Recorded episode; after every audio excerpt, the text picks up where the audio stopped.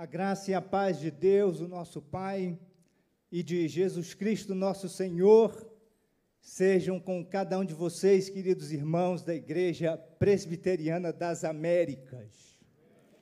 Que essa graça e essa paz dos céus sejam com você que está aqui presente neste santuário, sejam também com vocês que nos assistem ao vivo pela internet ou que vão assistir a gravação deste culto e dessa mensagem em algum outro momento da caminhada.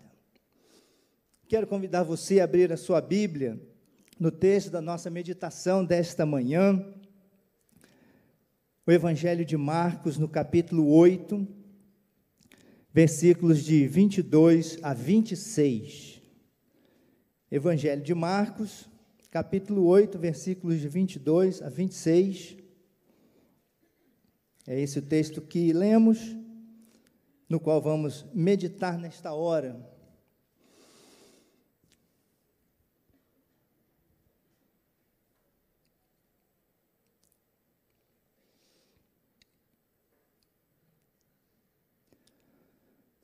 Bendito Deus, nosso Pai, diante da tua palavra aberta, nós rogamos a iluminação do teu Espírito Santo para que possamos entender aquilo que vamos ler, para que possamos compreender a partir do Evangelho quem é Jesus. É a nossa oração em nome dele, o nosso Redentor. Amém.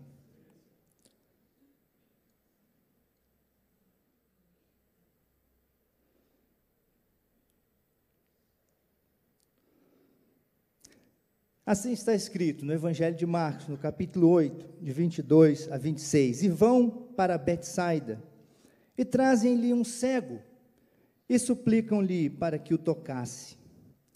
Tendo tomado da mão do cego, retirou-o fora do vilarejo, e tendo cuspido nas vistas dele, tendo colocado as mãos sobre ele, interrogava-o: Enxergas algo? E tendo voltado a enxergar, dizia: Enxergo as pessoas, que como árvores estou vendo caminhando. Então, de novo, pôs as mãos sobre os olhos dele e enxergou claramente, e ficou restaurado. E enxergava de maneira absolutamente distinta todas as coisas. E enviou para casa, dizendo: Não entres no vilarejo. Nós temos aqui uma cena de cura em dois tempos, única nos evangelhos. Jesus opera aqui de uma maneira progressiva e estranha, pelo menos para nós modernos. De maneira estranha para nós modernos, mas não para os que viviam no mundo antigo, que criam nos poderes curativos da saliva Jesus cospe nos olhos e depois impõe as mãos sobre um homem cego, que volta a enxergar parcialmente. A nossa tradução, tão querida de Almeida, revista e atualizada, ameniza bastante o que está escrito aqui, não é verdade? Diz que Jesus aplicou saliva aos olhos do homem cego. Mas o texto está dizendo não só isso, que é verdade, mas como que Jesus fez isso? Cuspindo nos olhos daquele homem. Que estranho. E olha, não é a primeira vez que Jesus usa saliva nas suas curas, nem a primeira nem a única. Lá no Evangelho de João, quando se conta da vista que Jesus concedeu a um homem cego de nascença, ele também vai usar saliva, vai cuspir na terra, vai fazer lodo, aplicar aos olhos do cego, mandá-lo até o tanque de Siloé para que ele se lave ali, e ele obedece à ordem de Jesus, lava-se e volta curado. Um pouquinho antes, no capítulo 7 de Marcos, no versículo 33, se fala da cura que Jesus efetuou de um homem surdo e gago em que ele também usa saliva. O texto diz que ele colocou as mãos nos ouvidos do surdo e tocou a língua dele com saliva. Imagina essa cena. Jesus está com os seus dedos nos ouvidos do homem surdo e gago. E ao mesmo tempo toca a língua dele com saliva. Você pode imaginar perfeitamente bem como é que Jesus fez isso.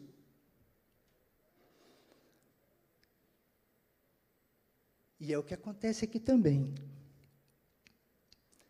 Jesus cospe nos olhos daquele homem e ele volta a enxergar. Só que parcialmente, diz o texto. Jesus pergunta a ele se ele está enxergando, ele diz: Olha, eu estou enxergando sim, mas vendo as pessoas como árvores. Eu entendo muito bem essa passagem aqui, porque eu sou um míope alto. Tem algum míope alto aqui? Olha, se eu tirar os meus óculos, eu não vou dizer a vocês que eu vejo vocês como árvores, né? Mas eu vejo só os vultos de vocês. Eu sei que vocês estão aqui, mas não distingo as feições de ninguém. Acho que eu não consigo nem contar quantas pessoas há aqui nesse santuário.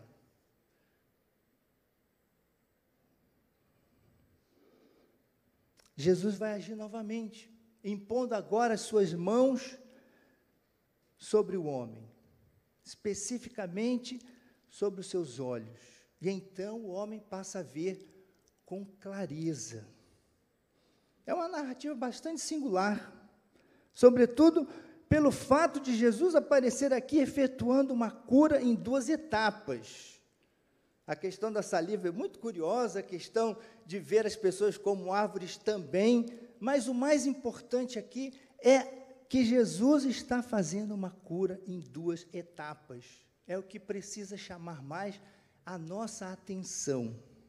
Por que, que essa história é contada? Quais são as suas lições espirituais? Afinal, milagres não são fins em si mesmos. As suas narrativas querem ensinar verdades espirituais. Por isso que esses textos estão aqui no Evangelho, para nos dar lições espirituais. E o que nós encontramos aqui para que essa cura aconteça em dois tempos? Nós não temos aqui um problema de falta de fé.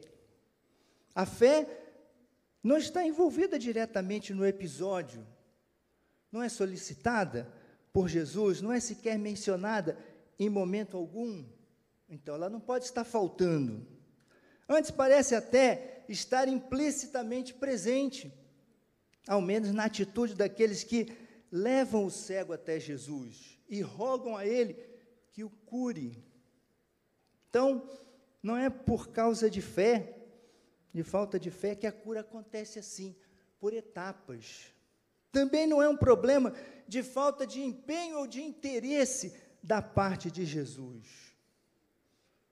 Jesus age intensamente, dando uma atenção muito especial ao homem, sem desistir da cura. O homem foi levado à presença de Jesus e ele não efetuou a cura ali imediatamente. Não, levou o homem para fora. Fez o que ele queria fazer, do jeito que ele queria fazer. Depois ainda disse que ele não voltasse para aquele mesmo lugar, fosse para sua casa. Ainda não era tempo de divulgar aquelas coisas que Jesus estava fazendo. Então a ação de Jesus aqui é muito intensa muito consciente. Não é um problema de falta de interesse, não é um problema de falta de vontade. E não é muito menos um problema de falta de capacidade da parte do Senhor. Não há no texto nenhum indicativo de alguma dificuldade de Jesus em curar. Não há nenhum defeito no seu poder miraculoso. O fato é que Jesus cura o cego dessa forma, de uma maneira muito consciente. A sua ação em dois estágios é seguramente intencional. E por quê? Porque nós temos aqui uma ilustração do nosso processo de compreensão de Jesus. Ver é compreender. Cegueira física é figura de cegueira espiritual, o mal de que Jesus quer nos libertar. Assim, nós podemos dizer que, para além do seu caráter histórico, o texto possui também um grande valor simbólico como veículo de verdades espirituais, relacionadas a isso, ao nosso processo de compreensão da pessoa de Jesus, da obra de Jesus. A primeira lição espiritual do texto diz respeito à nossa dificuldade. Ela está ilustrada aqui. Há uma dificuldade, sim, mas ela não está em Jesus, ela está em nós. E a dificuldade é a dificuldade que nós temos de compreender quem é Jesus. Vês alguma coisa? Enxergas algo? É a pergunta que Jesus faz àquele homem cego, que ele está curando. E a sua resposta diz o quê? Que ele não estava ainda enxergando muito bem naquele primeiro momento. Ele diz ver as pessoas como árvores que caminham. A sua visão, como a do míope alto, sem óculos ou sem lente de contato, é embaçada. Ela é recobrada apenas parcialmente no primeiro momento. E como cego, assim são os discípulos ao longo do ministério de Jesus, segundo Marcos. Eles não veem claramente não antes da ressurreição. Os discípulos em Marcos nunca entendem direito quem é Jesus e o que ele diz e faz. Veja, voltando um pouquinho às páginas da sua Bíblia, no capítulo 4, versículo 13, Jesus diz aos discípulos que eles não estavam entendendo a parábola do semeador, tão simples, tão clara, e que isso colocava em questão a capacidade deles de entender qualquer outra parábola que Jesus contasse. Em 6,52, Jesus diz que eles não estavam compreendendo o milagre dos pães.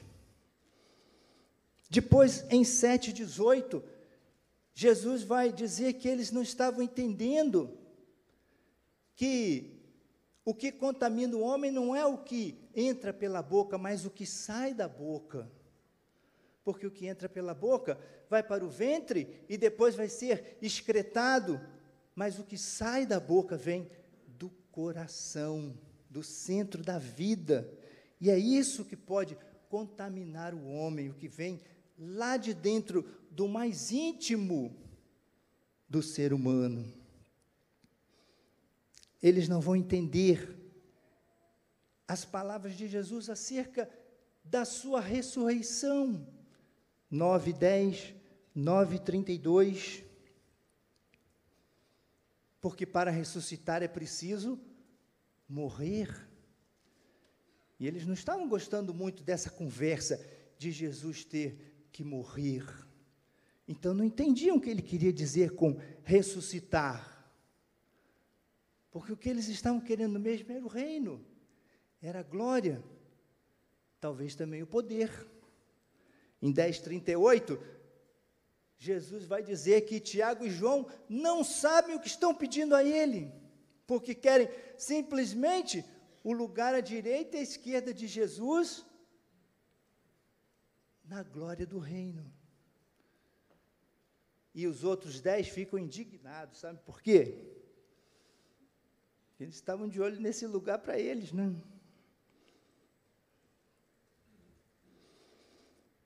não sabiam, não estavam entendendo que havia um cálice de sofrimento a ser tomado, que havia um batismo de morte com o qual ser batizado.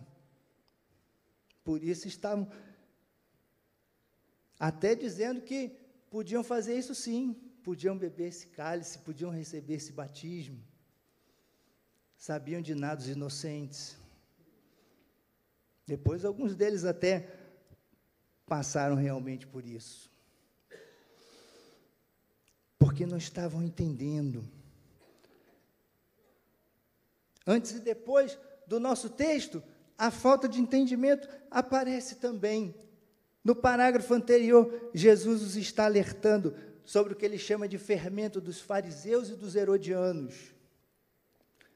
Eles estão sem alimentos, estão pensando que Jesus está falando de comida. Não, não era de comida. Era de fermento, no seu sentido figurado de poder de influência. Mateus vai dizer que a questão aqui é a doutrina dos fariseus e dos herodianos, Lucas vai dizer que é a hipocrisia deles.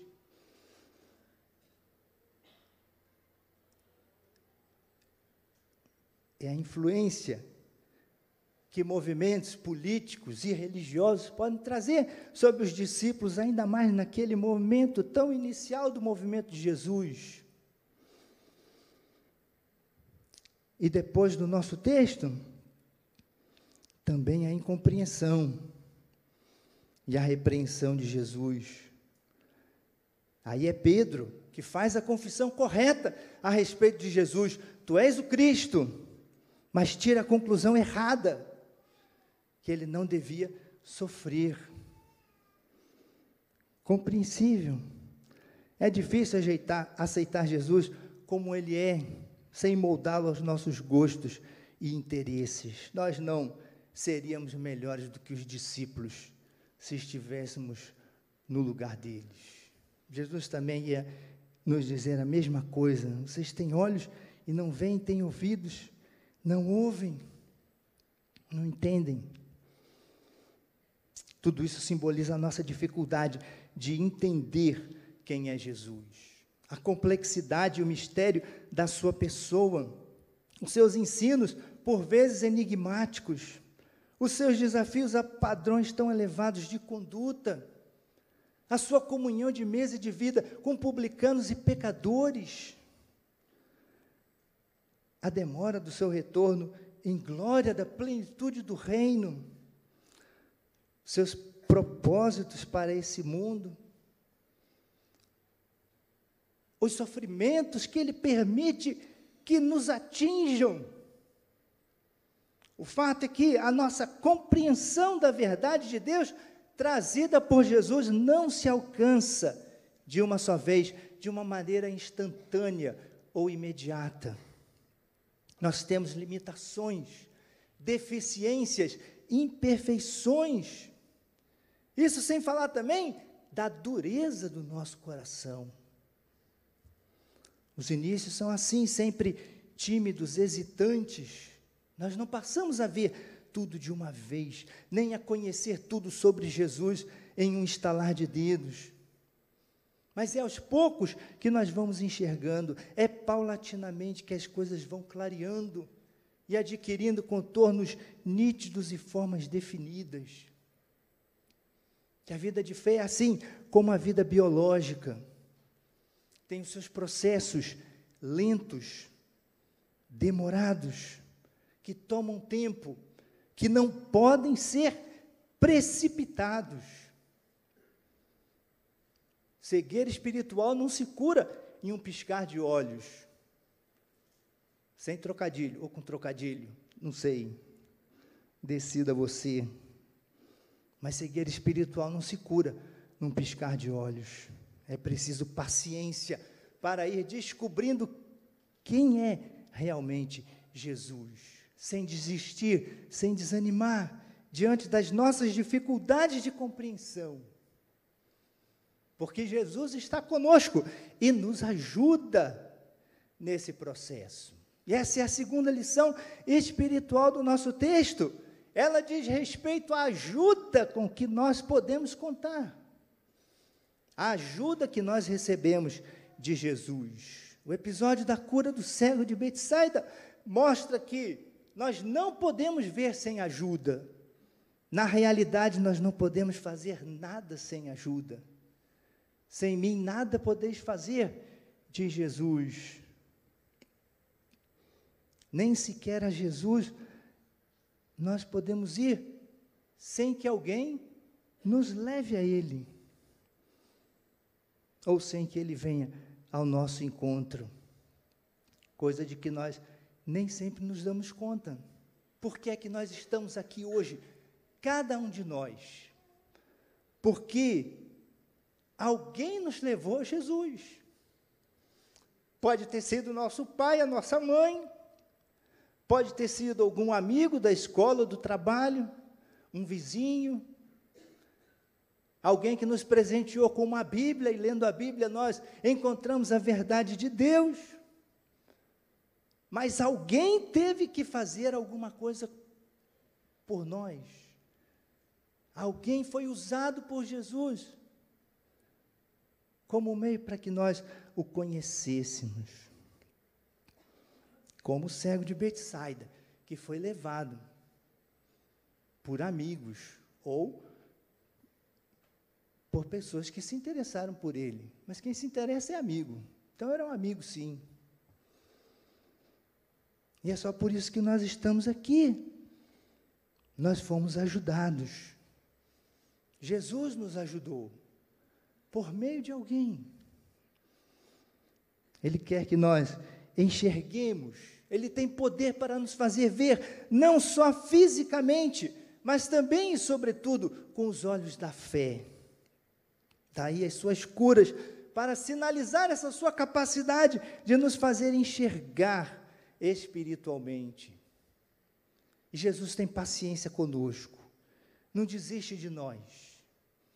Ele é paciente com as nossas limitações, com a nossa obtusidade, com a nossa lentidão, nesses processos tão característicos do nosso aprendizado e do nosso crescimento.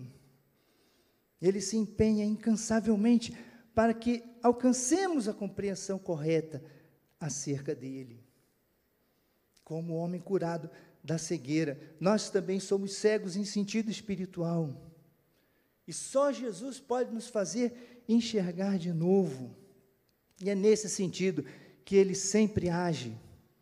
Através da dificuldade, ele vai conosco, ele nos conduz ele mesmo compartilha a nossa limitação e a nossa dificuldade pela encarnação. Ele conhece de dentro a condição humana. Porque é assim que ele nos vem salvar. De dentro, não de fora, de perto, não de longe, de baixo, não de cima. É assim que Jesus faz. Ele sabe o que precisa ser feito e vai providenciar. Quando? Como? Essas são sempre as nossas perguntas. No tempo e no modo que são dele. Porque o quando e o como do milagre são do Senhor. A hora e o jeito, o momento e a maneira. O tempo e o modo pertencem a Ele. Ele sabe.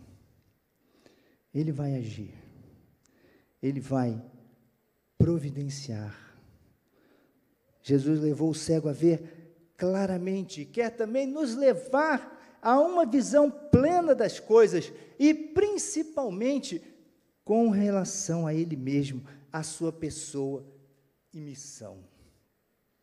A nossa dificuldade de compreensão que existe não é algo insuperável, porque Jesus nos ajuda, Ele continua agindo até que nós vejamos como devemos ver.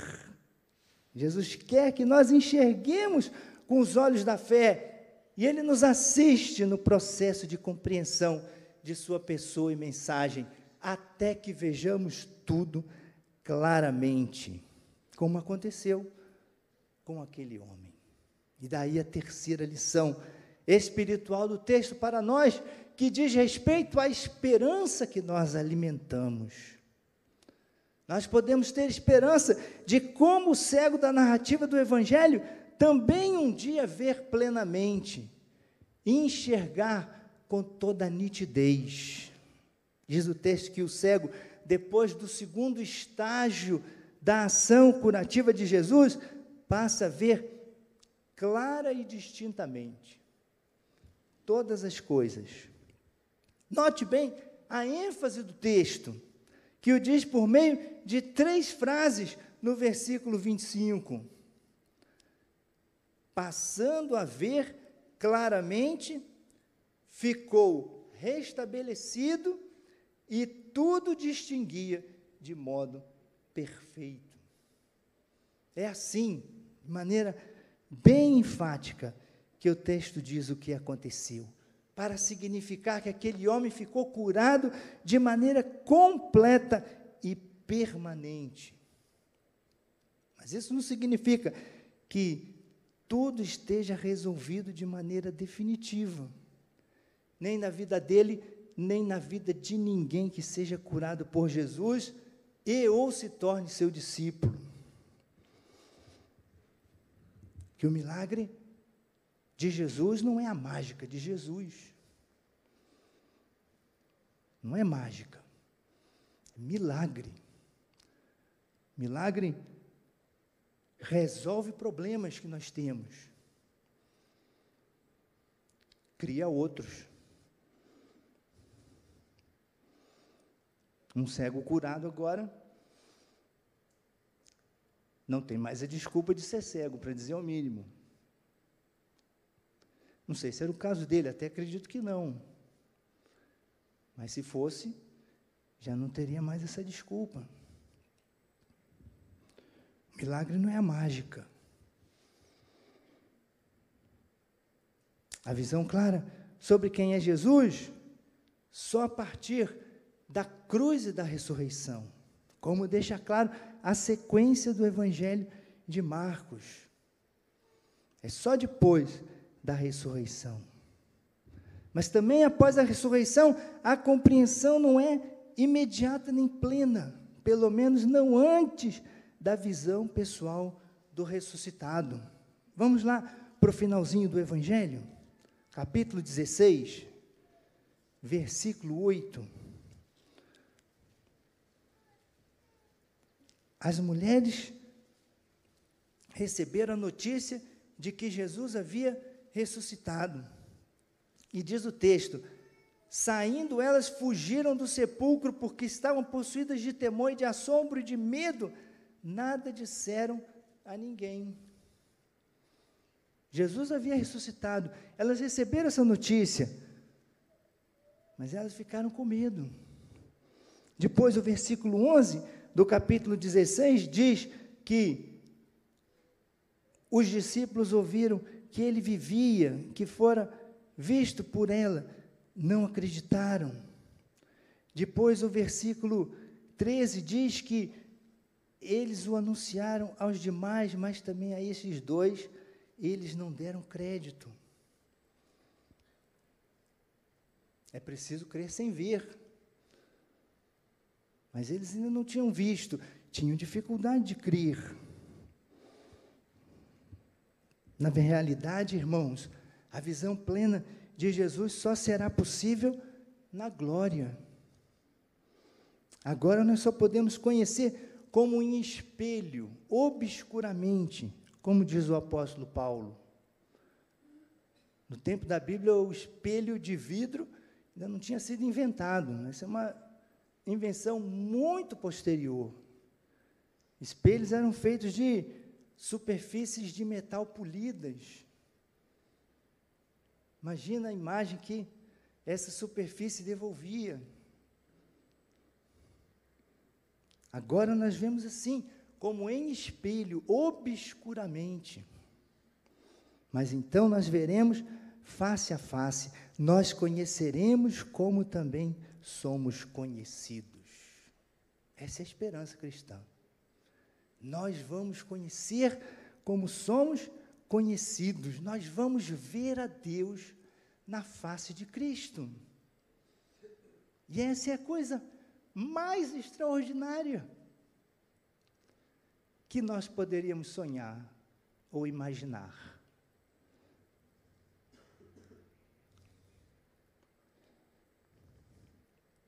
A questão de compreender Jesus é assim, ela extrapola a narrativa, extrapola o âmbito do Evangelho de Marcos, extrapola o próprio âmbito da vida neste mundo prossegue eternidade adentro.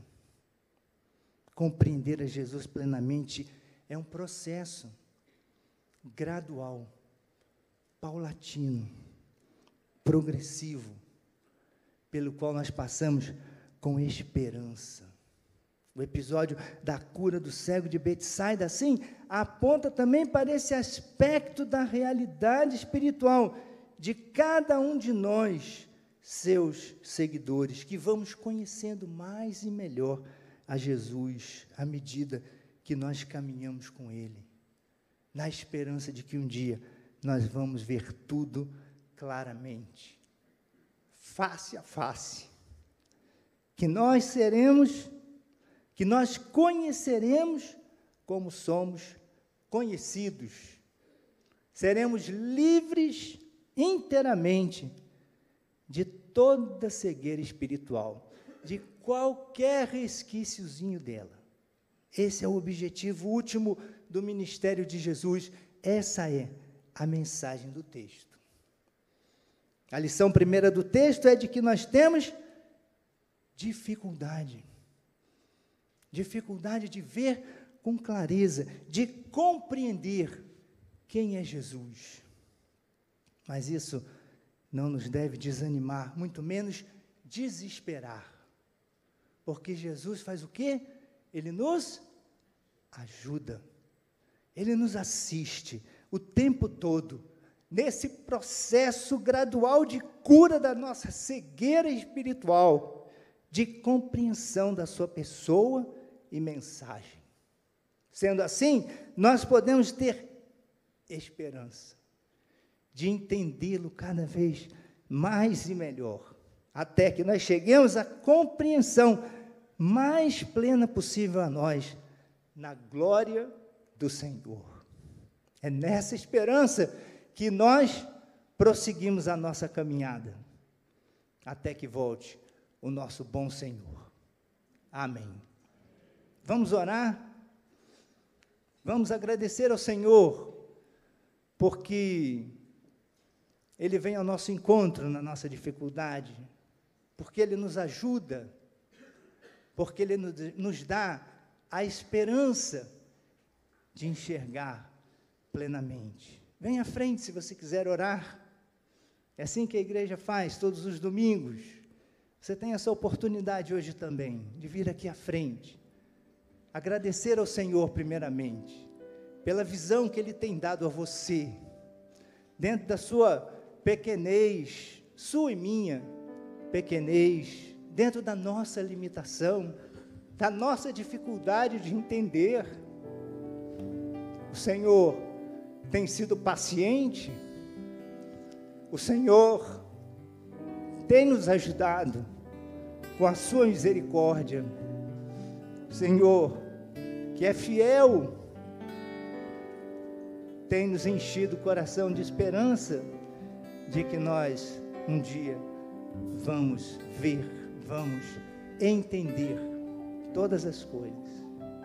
E venha também orar por qualquer outra necessidade que você tenha, por algum querido seu que precise do socorro da graça do Senhor. Nós vamos clamar a Ele nessa hora, ao Deus de bondade, ao tão, tão bom Deus da nossa fé, da nossa salvação. Senhor Deus, nosso Pai, bendito seja o teu nome, pelo dom de Jesus Cristo, pela tua palavra que nos conta desse dom. Bendito sejas tu, Senhor, pelo teu amor por nós pela tua paciência e boa vontade para com as nossas dificuldades, tantas e tão grandes, pela tua misericórdia que te fazes nos ajudar em toda a nossa necessidade, em todo o tempo, em toda situação. Pela tua fidelidade, Senhor, e nos enche de esperança de que um dia nós também vamos ver tudo claramente. E é assim que nós queremos continuar prosseguindo, Senhor, até aquele dia glorioso do encontro com o teu filho, quando ele voltar para a ressurreição dos mortos, o juízo final, a plenitude do reino. Graças te damos, Senhor, porque assim é a vida da igreja e nós podemos participar dela. Com essa bênção, ó Deus, do entendimento, de mais um pouco de entendimento que recebemos da tua palavra nesta manhã, nós te rogamos que continues a nos suprir em cada uma das nossas necessidades, as nossas e as daqueles a quem amamos, por quem também intercedemos nesta hora. Abençoa, Senhor, as nossas famílias, os nossos amigos. Abençoa aqueles que estão desempregados, precisando de uma nova porta de oportunidade. Abençoa os que estão enlutados para que recebam aquela consolação que só o teu Espírito pode prover. Abençoa os entristecidos, ó Deus, com a alegria que vem do alto. Abençoa aqueles que ainda precisam deste encontro com Jesus, para que possam ver, começar a ver todas as maravilhas da tua bondade, que nós já temos visto e queremos sempre mais e melhor conhecer, todos os dias da nossa vida.